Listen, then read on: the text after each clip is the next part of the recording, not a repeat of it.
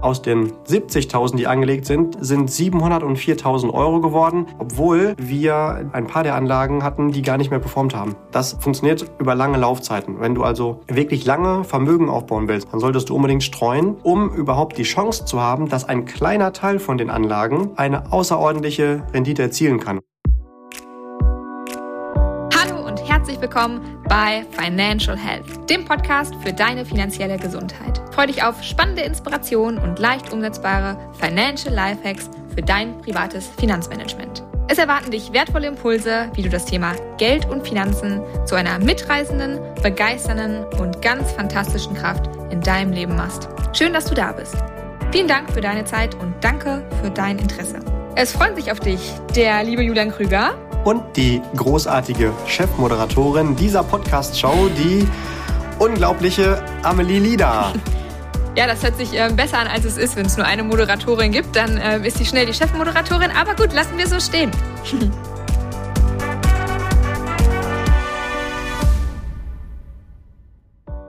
Hallo, lieber Listener.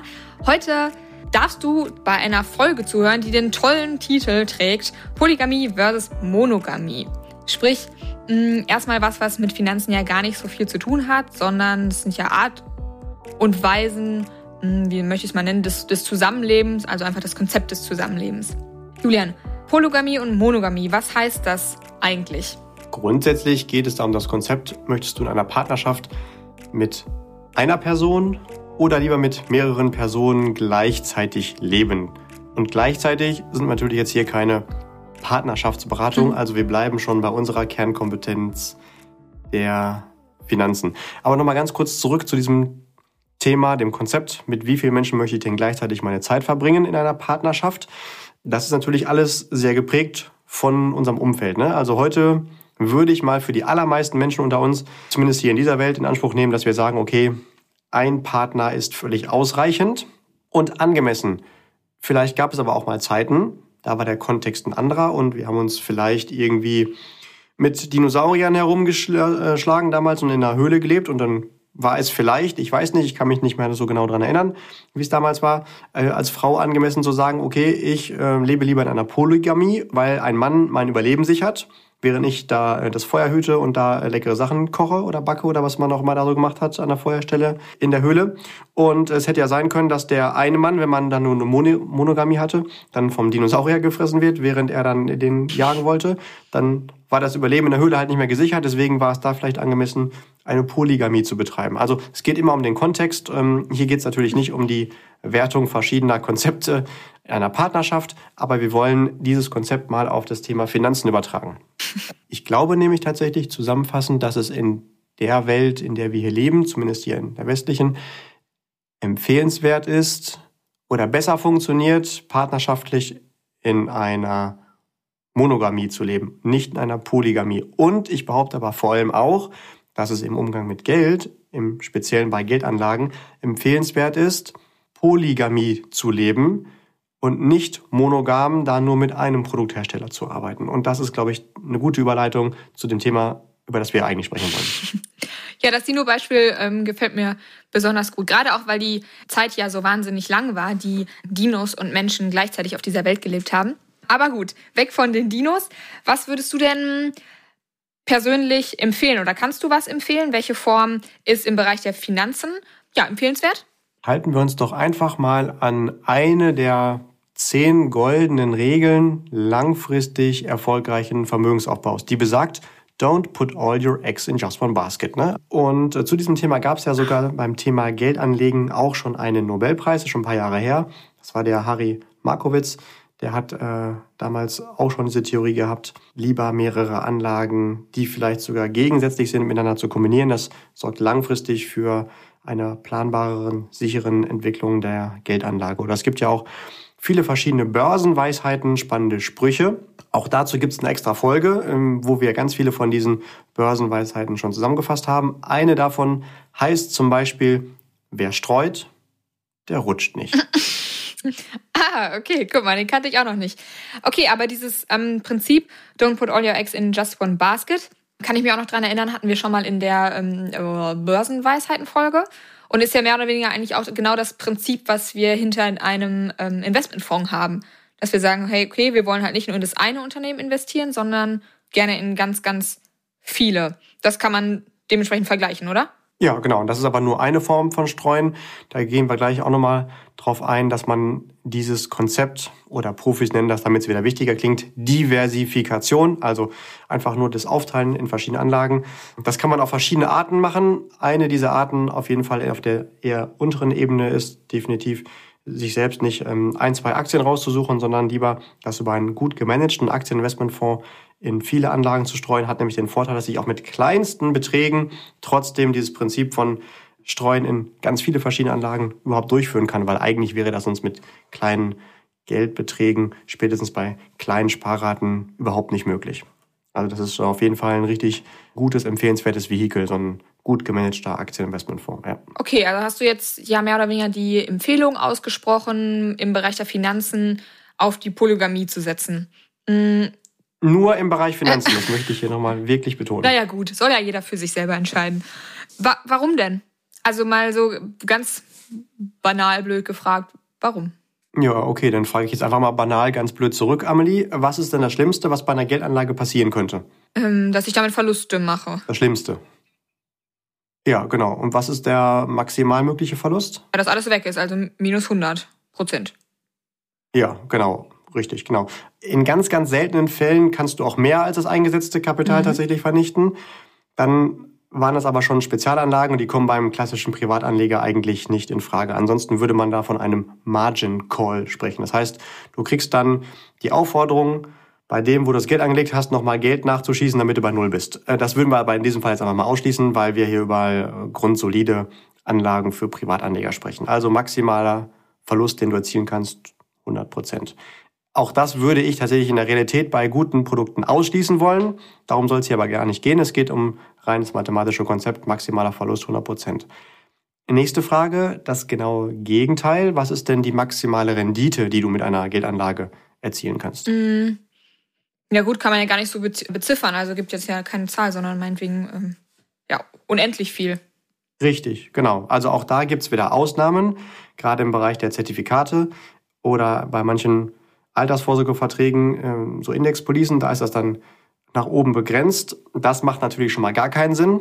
Und diese Grundregel ist auch wieder eine von den zehn goldenen Regeln langfristig erfolgreichen Vermögensaufbaus. Das gilt übrigens für Geldanlagen genauso wie fürs Einkommen. Bitte niemals in einem System unterwegs sein, also weder da arbeiten noch da Geld anlegen, wo von Anfang an eine Ceiling, also eine Begrenzung nach oben ist. Also es macht gar keinen Sinn, weil genau das ist ja dieses Konzept, wenn man es verstanden hat, du hast in Produkten der Geldanlage oder auch des Geldverdienens eine Begrenzung auf minus 100 Prozent nach unten, aber eben keine nach oben. Und wenn man jetzt einfach mal sagt, ich habe jetzt ein einziges Geldanlageprodukt, und so ist es nicht, aber einfach mal vereinfacht dargestellt, die Wahrscheinlichkeit wäre bei 50 Prozent.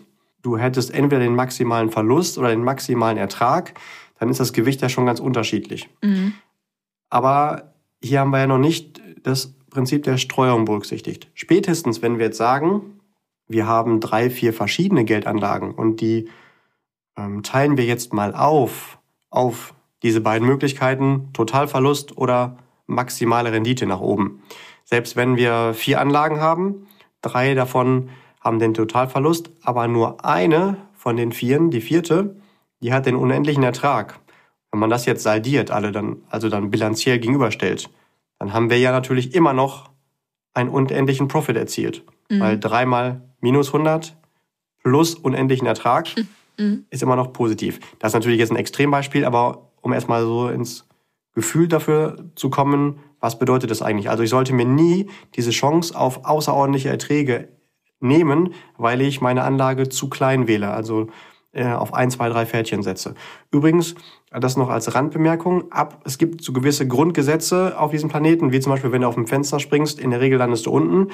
Es gibt natürlich jetzt, nennen wir es mal Substanzen, die du einnehmen kannst, von denen du dann glaubst, oder nicht von denen, sondern die dafür sorgen, dass du glaubst, dass du dann nicht mehr auf der Erde landest, sondern nach oben fliegst. Das kannst du zwar glauben, aber du wirst dieses Grundgesetz trotzdem dann nicht außer Kraft setzen. Und so ist es auch mit Finanzprodukten. Die haben auch verschiedene Grundgesetze. Und manchmal kommt dann irgend so ein Finanzprodukt dahergeflogen, was auf den ersten Blick aussieht, als ob es diese Grundgesetze außer Kraft setzt. Vielleicht irgendwie weniger Schwankungen oder eine überdurchschnittliche Rendite im Verhältnis zu dem, was eigentlich dahin gehört. Und dann ist man schon mal geneigt zu sagen, ah, das war zwar in den letzten 200, 300, 400 Jahren so, aber ab jetzt ist alles anders, ich habe das alles verstanden und setze jetzt alles auf dieses eine Pferd. Versprochen, spätestens dann wird sich auch das wieder drehen und äh, tendieren zu diesen Grundgesetzen. Und auch deswegen ist es ganz wichtig, selbst wenn da eine außerordentlich attraktive Chance um die Ecke kommt, niemals das ganze Geld darauf setzen. Wenn das zwar funktionieren sollte, hast du einen unfassbaren Ertrag, aber die Wahrscheinlichkeit, dass es in die Hose geht, steigt von Tag zu Tag, je länger diese Ausnahme weiterhin so positiv als Ausnahme unterwegs ist. Ah, okay. Ähm, kannst du uns noch mal ein konkretes Zahlenbeispiel dazu geben? Du hast ja gerade uns schon ein Extrembeispiel gegeben, aber vielleicht noch ein realistischeres? Müssen es wirklich Zahlen sein, weil es natürlich jetzt äh, auf diesem Weg nicht so einfach, also mit Zahlen zu hantieren. Na, wenn es nicht so viele sind, kriegen wir es, glaube ich, noch hin. Okay, dann ähm, versuche ich es mal mit Zahlen und hoffe, dass jetzt nicht ähm, jeder aussteigt. Vielleicht mag sonst jeder auch nochmal nachrechnen, einfach mit einem Zinseszinsrechner. Warum nachrechnen? Unser Gehirn versteht den Zinseszins nicht. Deswegen niemals versuchen, dem logisch zu folgen, sondern wirklich rechnen oder auch mal ein paar Beispiele davon selbst zu rechnen. Und ich glaube, das ist ganz wichtig, auch hier wieder zu wissen, wo sind die Grenzen unserer Kompetenz, was können wir einfach nicht. Und unser Denken ist halt nun mal linear geprägt. Einmal von dem, wie wir grundsätzlich denken, aber auch wie wir einfach von unserem Umfeld erzogen und dementsprechend äh, entwickelt worden sind. Also das ist ganz wichtig, zu wissen, was wir nicht können. Und jetzt geht's los mit den Zahlen. Wir nehmen das Beispiel, du legst 100.000 Euro an. Mhm. Und du hast eine ganz grundsolide Anlage, die 5% Ertrag erzielt pro mhm. Jahr. Mhm. 100.000 Euro angelegt bei 5%. Das machen wir jetzt mal als langen Vermögensaufbau über 30 Jahre. Jetzt machen wir es mal lustig, Amelie. Was schätzt du, was kommt da raus? Aus 100.000 5% über 30 Jahre? Ähm. Jeder kann hm. ja mal für sich mitschätzen auch. Hm. Gute Frage. 30 Jahre sind ja schon ganz schön lange. 5% ist auch okay. Ähm, ja, irgendwie was um die 400.000. Da merkt man tatsächlich, dass du eine Finanzexpertin bist und da schon regelmäßig was mit zu tun hast. Genau. Ähm, wie auch immer du das jetzt gemacht hast, weil eigentlich kann man es nicht rechnen. Das Ergebnis wären, jetzt mal gerundet, 432.000 Euro. Ah ja. Haben wir schon mal vier Zahlen. Also 100.000 Euro, 5 Prozent, 30 Jahre, 432.000 Euro. Mhm. Das wäre jetzt Variante 1. Und da würde man erstmal sagen, ja, ganz grundsolide kann ich doch machen. Was spricht dagegen? Erstmal nichts, solange wir keinen Vergleich haben als alternative Idee. Mein Vorschlag wäre, wir nehmen jetzt halt genau wie auch die Empfehlung ist von einem Finanzexperten, nicht das Geld und stecken es einmal in diese 5% Anlage, sondern wir teilen die 100.000 Euro auf. Wir diversifizieren. Mhm. Und der Einfachheit halber sagen wir, wir nehmen jetzt mal 10 mal 10.000 Euro. Manchmal würde man das natürlich nicht einfach gleich aufteilen, sondern auch da wieder unterschiedliche Portionen machen mit der Begründung, warum, wie die Positionsgrößenbestimmung. Aber das ist jetzt erstmal egal. Wir sagen 10 mal 10.000 Euro ist ja das gleiche Geld, das wir anlegen, richtig? Ja, nur halt in viel kleineren Häppchen. Ja, genau. Was Geld ist, ist das gleiche in Summe. Und wir nehmen mal das Extrembeispiel. Drei von diesen Anlagen, also in Summe 30.000 Euro, erleiden einen Totalverlust, was sich als Finanzexperte in grundsoliden Investments über 30 Jahre nahezu ausschließen würde ohne jetzt hier ähm, richtig direkt einen Disclaimer dran zu bauen, aber ähm, eigentlich passiert das sowas nicht. Mhm. Äh, aber wir sagen mal wirklich total Beispiel, dreimal geht das Geld in die Hose von diesen Zehntausender Stücken. Mhm. Und die restlichen, noch verbleibenden sieben, denen unterstellen wir jetzt einfach mal, dafür haben die eine etwas höhere Rendite erzielt. Acht Prozent. Ist ja gar nicht so viel mehr als die fünf Prozent. Ne? Mhm. Eben hat mein Beispiel fünf Prozent. Und diese 5% über alles haben 432.000 gebracht. Jetzt haben wir nur noch 70.000 Euro, die real überhaupt überleben und die erzielen aber 8%. Und immerhin 30% von dem gesamten Geld, wo wir jetzt gestreut haben, ist komplett weg. Wie gesagt, das ist ein Extrembeispiel, ich habe das noch nie erlebt. Hier geht es eher darum zu sagen, okay, nicht alle von denen, die performen so richtig gut und ein paar war besser. Aber um das mal wirklich zu verdeutlichen. Also die 70.000 wiederhole das hier alles nochmal, damit man sich so ein bisschen in diese ganzen Zahlen reinleben kann. Die 70.000 machen 8%. Wie viel Geld ist dann insgesamt nach 30 Jahren da? Was schätzt du? Ja, offensichtlich deutlich mehr. Sonst würde ich das Beispiel nicht wählen. Genau, ja, richtig. Also äh, ich mache es gar nicht so spannend hier. Hinterher landen wir bei etwas über 700.000 Euro. Mhm. Aus den oh, ja. 70.000, die angelegt sind, die nur etwas mehr Rendite erzielt haben, sind 704.000 Euro geworden. Jetzt mal ganz, ganz grob über den Daumen ähm, gerundet ist es fast das Doppelte. Obwohl wir dementsprechend ein paar der Anlagen hatten, die gar nicht mehr performt haben, wo das Geld sogar weg ist. Und in der Realität wäre es so, dass die dann vielleicht nicht ihre 8% im Schnitt erzielt haben, sondern vielleicht ihre 3, 4%, also auch noch einen positiven Beitrag geleistet hätten. Das funktioniert über lange Laufzeiten. Wenn du also wirklich lange Vermögen aufbauen willst, und da sprechen wir vor allen Dingen auch über das Thema finanzielle Freiheit, Altersvorsorge, Rente, solche Dinge, also so die langen Pläne im Leben, dann solltest du unbedingt streuen, um überhaupt die Chance zu haben, dass ein kleiner Teil von den Anlagen eine außerordentliche Rendite erzielen kann. Und acht Prozent für alle Profis unter uns, die hier zuhören, äh, lachen, äh, ist ja noch keine wirklich gute Rendite. Aber wenn dann mal auch ein paar 10, 12, 14 Prozent Chance hatten, dann ziehen diese wenigen Ausreißer, diese Satelliten, die Durchschnittsrendite aber so krass nach oben, dass man das wirklich merkt. Mhm. Das Problem ist, habe ich aber ganz wenige Anlagen, dann ist die Wahrscheinlichkeit, dass ich diese Ausreißer da drin habe nach oben, halt einfach natürlich logischerweise viel geringer. Ich muss also breit streuen, damit ich überhaupt die Chance habe. Unterstellt, ich habe gute Anlageauswahl grundsätzlich, dass ich am Ende auch mal so ein paar Ausreißer habe, die dann die Gesamtrendite nach oben ziehen. Und ich hoffe, das war jetzt nicht zu kompliziert mit den ganzen Zahlen. Deswegen habe ich es vorher schon mal moderiert. Achtung, Vorsicht, Zahlen. Aber da mein Vorschlag, jeder schnappt sich mal so einen Zinseszinsrechner. Wenn man das zum Beispiel im Netz googelt, findet man auch ganz schnell ganz tolle und spielt mal so ein paar Szenarien durch, um erstmal zu verstehen, wie wichtig das ist, diese Chance auf Ausreißer nicht liegen zu lassen. Okay, ja, gut. Also ich konnte noch folgen. Ich hoffe, unser, unser Listener auch.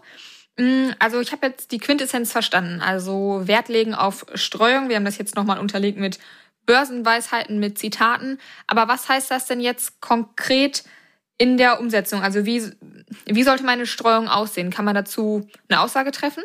Ja, wenn ich es verstanden habe, wende ich am besten das Streuen auch wieder auf das Streuen an. Ah, also ja. du hast eben schon gesagt, das kann man jetzt zum Beispiel machen über einen Aktieninvestmentfonds, dass man nicht sagt, ich will jetzt zwei, drei Aktien aus und gut ist, sondern ich will halt auch da wieder bei einem bunten Korb breit aufgestellt sein. Das stimmt, ist aber nur der erste Schritt. Also anstelle von ein paar Aktien nehme ich lieber einen Aktieninvestmentfonds richtig. Dann sollte ich aber dann weitergehen und vielleicht auch verschiedene Fonds mit unterschiedlichen Strategien miteinander kombinieren, also auch da streuen. Und dann noch eine Ebene weitergehen und nicht nur Fonds mit unterschiedlichen Strategien von einer Gesellschaft nehmen.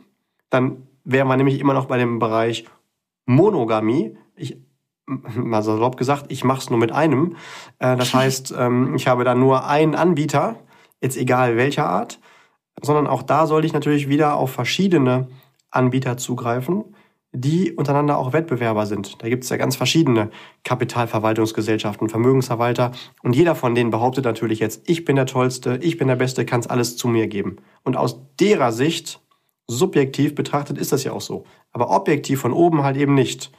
Und alle die verschiedenen Anbieter mit verschiedenen Strategien, mit verschiedenen Investmentfonds, die alle wieder streuen, habe ich dann natürlich aber trotzdem zusammen in einer Übersicht zum Beispiel in einem Depot dann und habe idealerweise auch einen Berater, der mir dann Ansprechpartner ist für alle diese Dinge und mir auch sagen kann von den über 10.000 verschiedenen Investmentfonds, die es da gibt, von welchen lasse ich denn auch lieber die Finger. Das ist mit Sicherheit nochmal mindestens genauso wichtig zu wissen, wie andersrum die äh, Frage danach, in welche stecke ich das denn? Ja, also da, die allermeisten, die versuchen es und die behaupten auch, äh, das Geld kannst du mir geben, aber mal ganz vorsichtig formuliert, andere schaffen das halt nochmal deutlich besser. Und ähm, da sollte ich schon auch einen vernünftigen quantitativen und qualitativen Auswahlprozess haben. Ja? Also nicht nur, weil jemand sagt, ich bin der Beste oder ein tolles Marketing hat oder weil ich den kenne, weil ich mit dem immer zusammen beim Schützenfest oder beim Sportfest irgendwie ein Bierchen trinke. Ähm, nur deswegen ist es nicht automatisch der Zugang zu wirklich empfehlenswerten Anlagen. Ja, und äh, was da halt auch wichtig ist, ist nochmal zu berücksichtigen, rückwirkend betrachtet, kann dir immer jeder sagen, Mensch, diese eine Anlage da, die hätte doch vollkommen gereicht. Vorhersagen sind aber besonders dann wirklich schwierig, wenn sie die Zukunft betreffen. Ja, also die Vergangenheit äh, kann immer jeder genau sagen, hättest du mal so und so.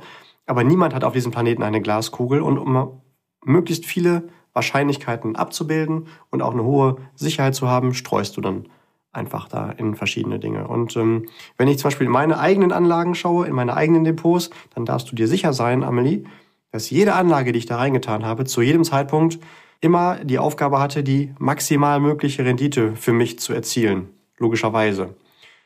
Und schaut man sich verschiedene Anlagen an, die zum gleichen Zeitpunkt da gestartet sind, dann ist es trotzdem so, dass dann die eine vielleicht über den Zeitraum 200 Prozent, die andere aber 300 gemacht hat.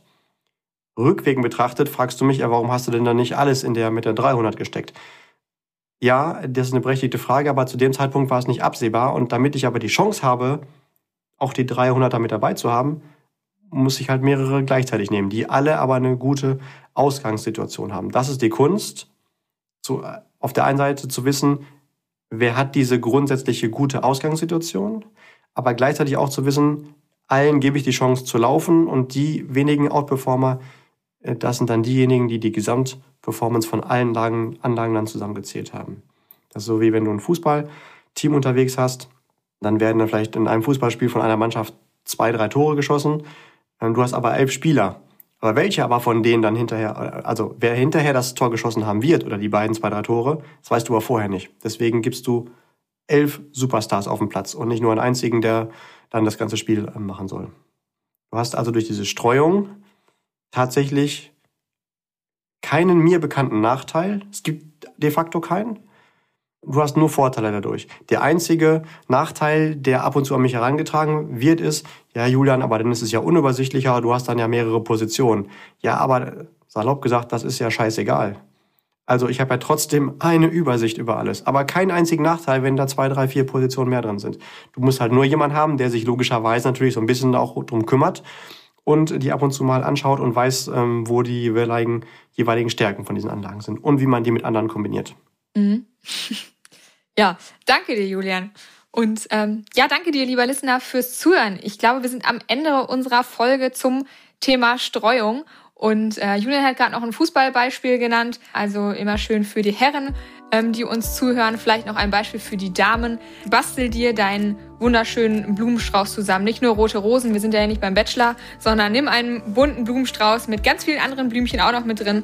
Das lässt das Ganze nochmal ein bisschen hübscher aussehen.